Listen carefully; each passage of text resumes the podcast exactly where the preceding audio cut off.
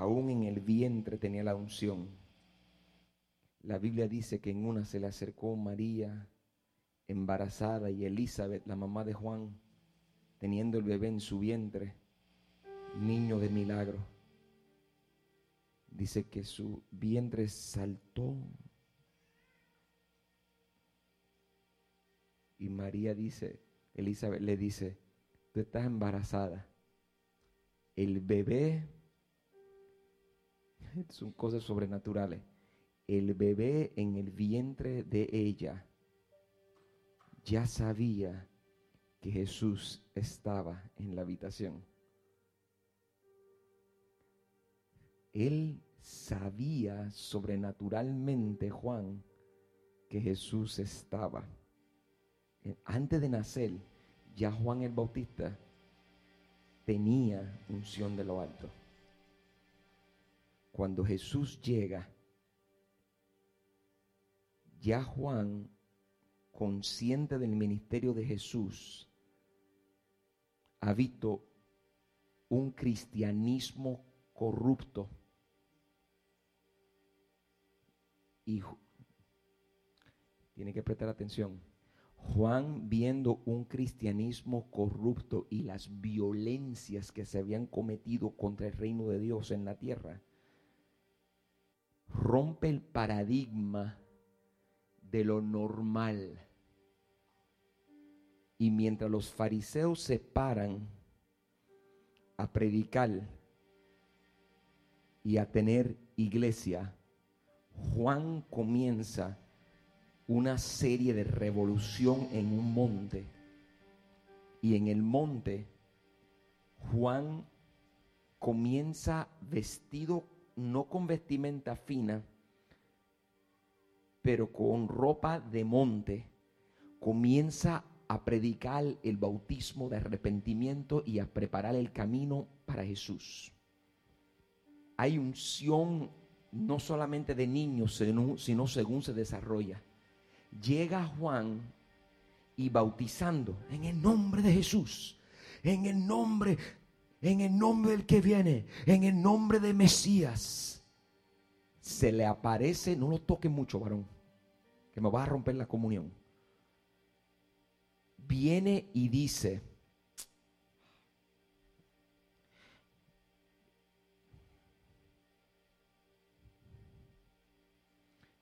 bautizándolo viene y está bautizando bajo la comunión y la unción de Dios, bajo la unción y sin Jesús decirlo, cuando llega, Juan lo mira y le dice, Juan le dice a él, tú vienes para que yo te bautice a ti. Yo no soy digno de bautizarte. Todavía Dios no ha hablado en el cielo, todavía no ha descendido paloma le dice, yo no soy digno de bautizarte a ti. Juan lo mira, está reconociendo a Jesús. Está bautizando en el nombre de Jesús. Cuando llega Jesús, está reconociendo a Jesús. En el vientre reconoció a Jesús. Siempre, una unción terrible. Jesús le dice, hazlo porque así nos conviene. Yo imagino Juan lo que nunca han bautizado a otra persona, lo que hemos bautizado sabemos cómo es eso. Hay una unción corriendo en el agua. Estaba bautizando ni que a Jesús. Yo he llorado, yo he temblado, yo he profetizado, yo he hablado en lengua bautizando. Tenía a Jesús. Teniendo a Jesús. Y yo imagino Juan. Y soltándolo. Qué privilegio Cristo le dio el privilegio a Juan porque Juan reconoció la importancia de cambiar el sistema de iglesia que había para un sistema que no fuera religioso, sino fuera de fe y de gracia. Entonces, lo bautiza, lo reconoce y mira cómo Dios recompensa. Desde los ojos de Juan, cuando Juan lo suelta, dice, yo sabía que era el Mesías, siempre lo he creído, he bautizado en tu nombre, te he preparado el camino, he testificado de ti, desde el vientre de mi madre te conozco, tú eres el ungido, yo sé que tú eres el ungido, he visto la unción sobre ti, he visto todo sobre ti, y en ese momento, Y en ese momento se abren los cielos, desciende una paloma y una voz sale de los, desde los cielos. Un milagro ocurre. Este es mi hijo en quien tengo complacencia. Y Juan dice, lo sabía, lo sabía. El Cristo, el Mesías. Le habían preguntado a la multitud, ¿tú eres el Mesías? Y él dijo, no, no, no, no, no, el que viene más este es, este es. Sale de las aguas y Juan preparó el camino para Jesús. Juan era líder de segunda. Preparó el camino para Jesús. Jesús dice más tarde en el libro de Mateo capítulo 11 versículo 12. 12. Desde los días de Juan el Bautista hasta ahora, el reino de los cielos ha venido avanzando contra viento y marea. Dice, desde Juan el Bautista, uh, hubo una revolución porque hubo un atrevido que se atrevió a cambiar cómo se hace iglesia. Hubo un atrevido. A nosotros nos han dicho por años cómo hacer la iglesia, cómo hacerla. Esto lo prediqué más temprano, para los que estaban. Y entonces Juan el Bautista es usado para revolucionar el proceso.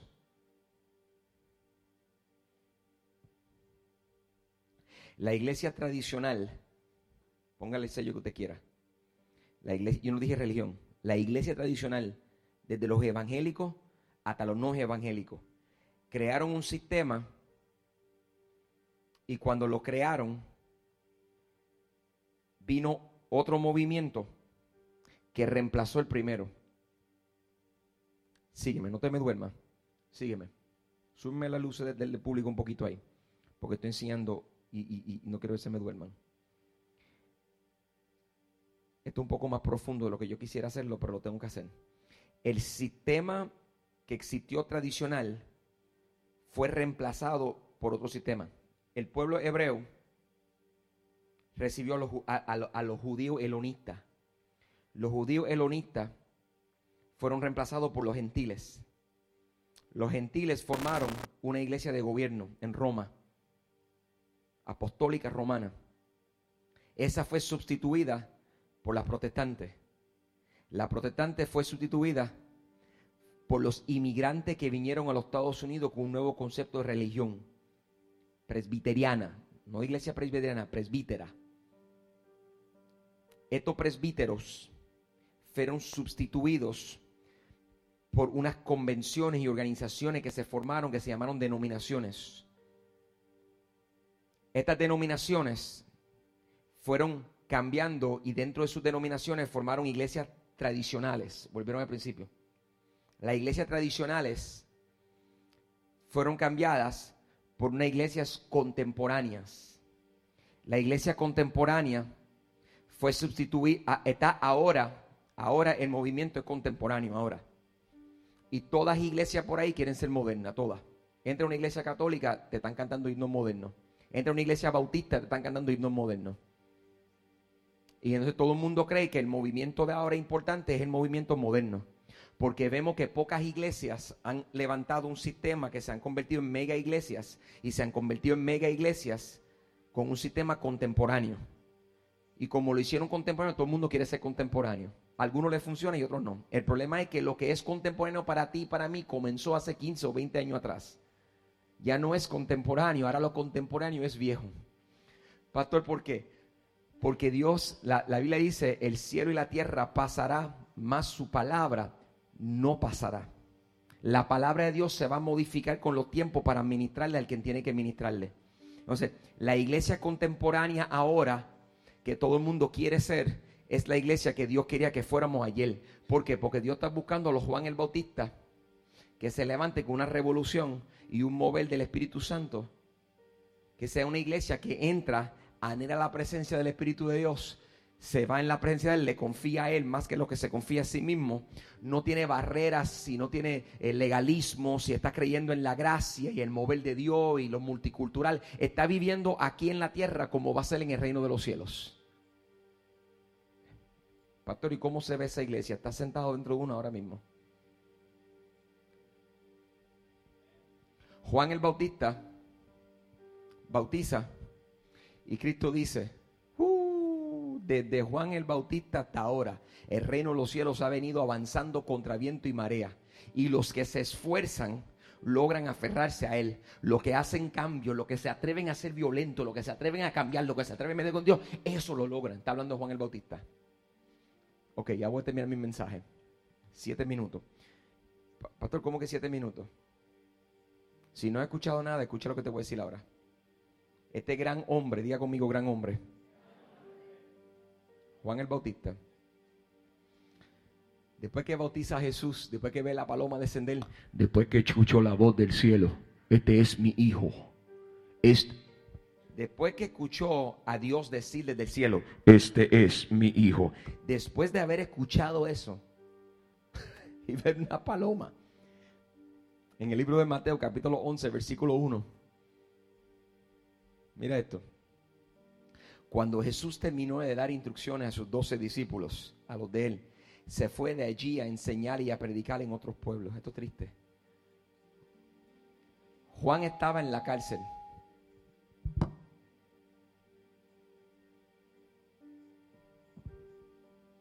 Juan estaba en la cárcel. Y al enterarse de lo que Cristo estaba haciendo, envió a sus discípulos a que le preguntaran, este, mira dice, envió a sus discípulos a que le preguntaran, ¿eres tú el que ha de venir o debemos esperar a otro?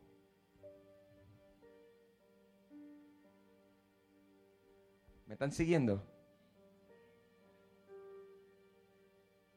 ¿Ustedes ven lo que pasó aquí? Ustedes no lo están viendo. Mírame acá. Viene, ¿eres tú el Cristo? No, viene uno más grande que yo. ¿Eres tú, Juan? No, pero Juan, tú tienes unción. No, viene uno más grande que...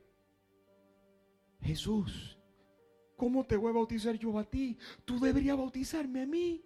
Tú eres el Mesías. Jesús pudo haberle dicho, pero es que nadie te ha dicho eso. Es que yo lo sentí aún en el vientre de mi madre. Yo sé que tú eres el Cristo. Yo sé que tú eres el Hijo de Dios. Yo sé quién tú eres. Yo sé que tú eres el que ha de venir. Yo lo sé, yo lo sé. Pues simplemente bautízame porque te conviene y a mí me conviene. Si tú lo crees, hazlo. Está bien, Padre. Lo haré. Este es mi Hijo en quien tengo complacencia. Baja la paloma. Ay, las multitudes. Y todo el mundo sale y dice, ese es el Mesías. Ese es el prometido. Y Jesús se vira para atrás y lo mira y le dice, tú lo sabías, ungido mío, tú lo sabías. Y Juan se podía sentir qué unción, qué poder, qué alto, qué alto.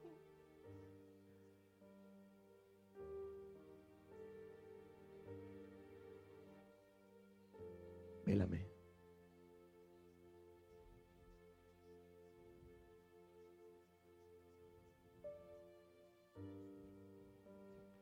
Jesús dijo, hombre como Juan, no ha habido ninguno.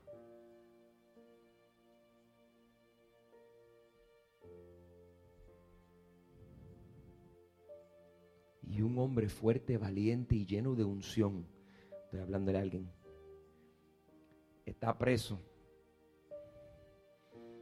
Y dice, por favor, Alguien que vaya a este hombre Jesús. Pregúntenle, pregúntenle si Él es. Pregúntenle si Él es el que ha de venir.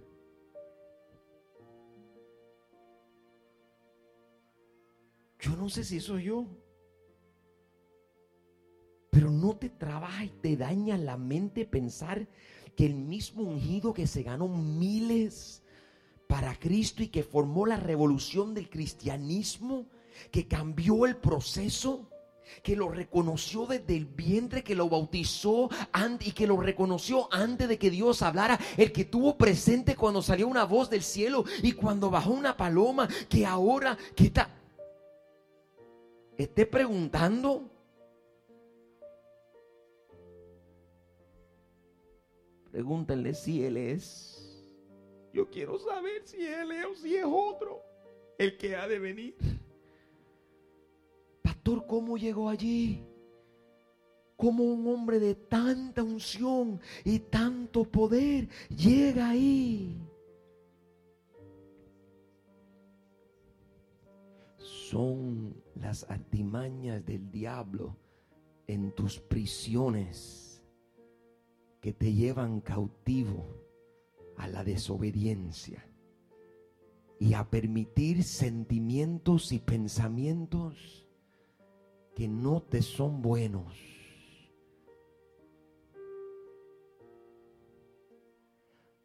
Cuando te llegan pensamientos o sentimientos, tú dices, ¿por qué me llega? ¿Por qué me llega? ¿Por qué me llega, pastor? ¿Por qué me llega? Si yo amo a Dios, pastor, yo amo a Dios. Hasta los más ungidos, hasta lo más que estamos altos, tenemos bajas. Estoy hablándole a alguien.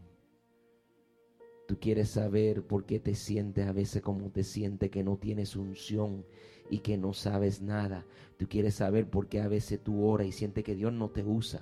Quieres saber por qué a veces te pones triste. Quieres saber por qué a veces te sientes inútil. Quieres buscar a quién culpar.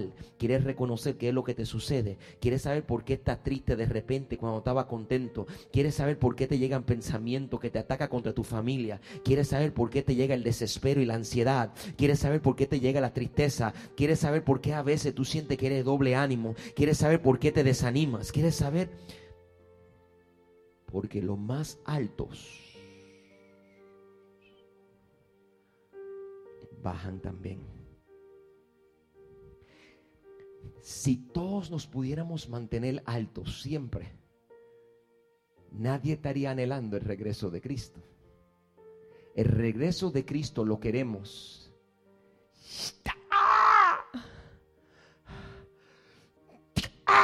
Lo que pasa es que la iglesia nos ha dicho, que los fieles nunca sienten eso. Eh, alguien me explique lo que le pasó a Juan.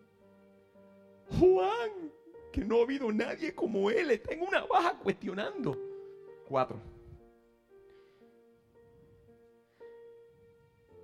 Qué vergüenza que un hombre de Dios o una mujer de Dios, estoy hablándole a alguien, Qué vergüenza que un hombre o una mujer de Dios aquí adentro en esta habitación diga conocer a Dios, sin embargo esté cuestionando quién es Dios. Qué vergüenza, pastor, yo nunca lo he hecho. Qué vergüenza que estás robando los diezmos al Señor en su casa. Dios te bendice y no sabe darle lo que le corresponde. Qué vergüenza. Qué vergüenza que, que no sabes orar más de cinco minutos. Qué vergüenza que no sabes abrir la Biblia diariamente. Qué vergüenza que estás sentado aquí. Qué vergüenza que a veces estás bien alto y de momento estás bien bajo. Qué vergüenza. Cuando le preguntan a Jesús en el versículo 4, Jesús le respondió, vayan y cuéntanle a Juan. Mira cómo Jesús lo va a reprender. Mira, ven esto. lo va a regañar. Vayan y cuéntenle a Juan lo que están viendo y oyendo. ¿Vieron? Vayan allá y cuéntenle lo que están oyendo y oyendo. Los ciegos ven, los cojos andan, los que tienen lepra son sanados los sordos oyen, los muertos se resucitan y a los pobres se le anuncian las buenas nuevas. No, no fue así. ¿Y cómo fue? Te voy a decir cómo fue. Para un momento, muchacho. Para un momento, Jorge. Cambia de melodía. Pastor Chivo, ayúdalo tú a él. Escucha, para completo, completo, en seco.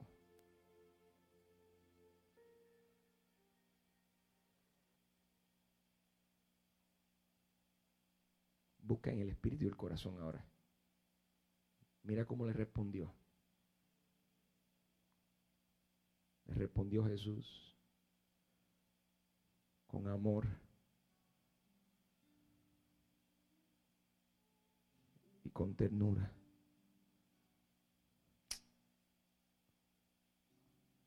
Juan, ¿quieres saber si yo soy?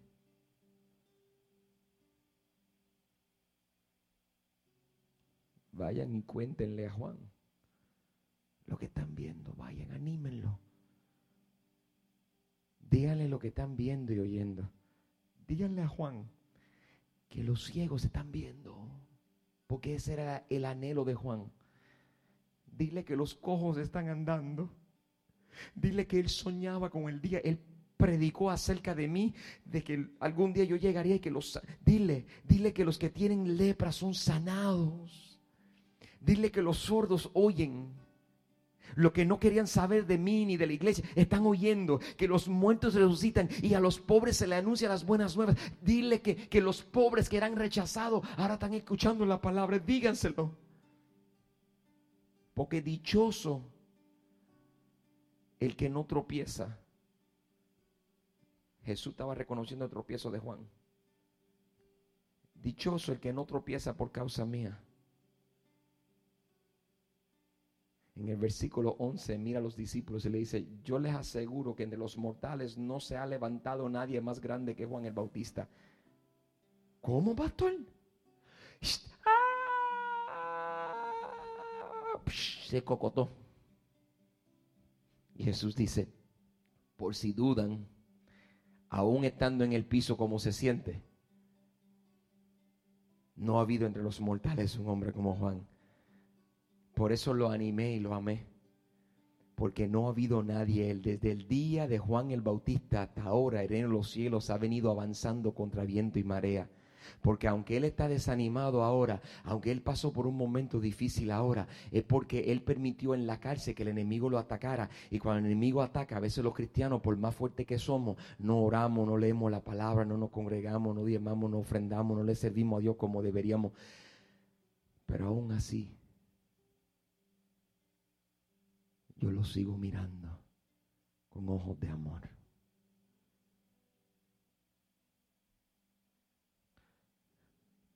Romano capítulo 8, versículo 38 dice, pues estoy convencido de que ni la muerte, ni la vida, ni los ángeles, ni los demonios, por más que te ataquen, ni los demonios ni los demonios.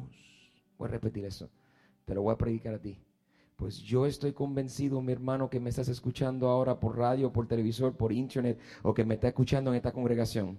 Yo estoy convencido que ni la muerte, ni los golpes de esta vida, ni los ángeles, ni los demonios que te están atacando, ni lo que estás viviendo presente, ni lo poder, ni lo porvenir, lo que te va a suceder mañana, ni los poderes, ni lo alto, ni lo profundo, ni ninguna cosa en toda la creación, dice Jehová Dios, te podrá separar de mi amor que es manifestado en Cristo Jesús para ti. Nada te podrá separar del amor que te tengo. Pastor, pero es que estoy en alta.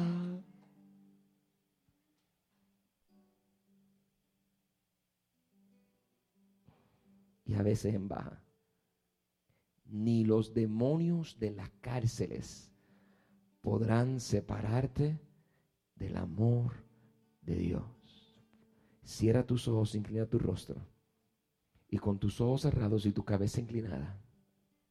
Con tus ojos cerrados y tu cabeza inclinada.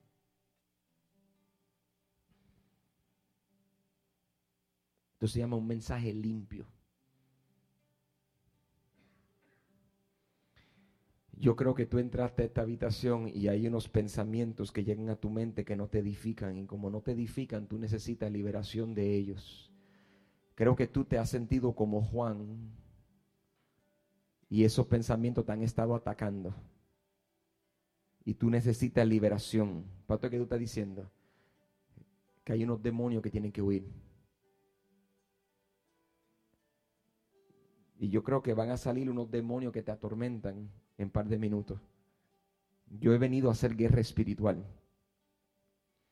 Pero no vamos a gritar, ni vamos a saltar.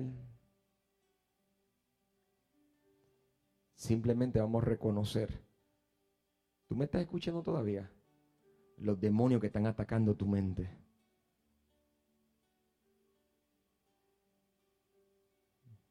Tú los conoces. esos demonios te tienen preso dudando de lo que Dios va a hacer contigo. Quizá el demonio está en el trabajo, quizá está en tu casa, quizá está en tu matrimonio, ya está jugando con tus hijos. Pero hay un demonio jugando contigo. Te tiene preso. Yo sé que tú eres mujer de fe, sé que eres hombre de fe. Pero te tiene aguantado. Yo necesito que tú seas libre. Porque en esta hora yo quiero decirte que ni los ángeles, ni los demonios, ni nada te podrá separar de Dios. Yo quiero que tú lo creas. Por eso, en el nombre de Jesús, yo ordeno que las cadenas que te atan queden quebradas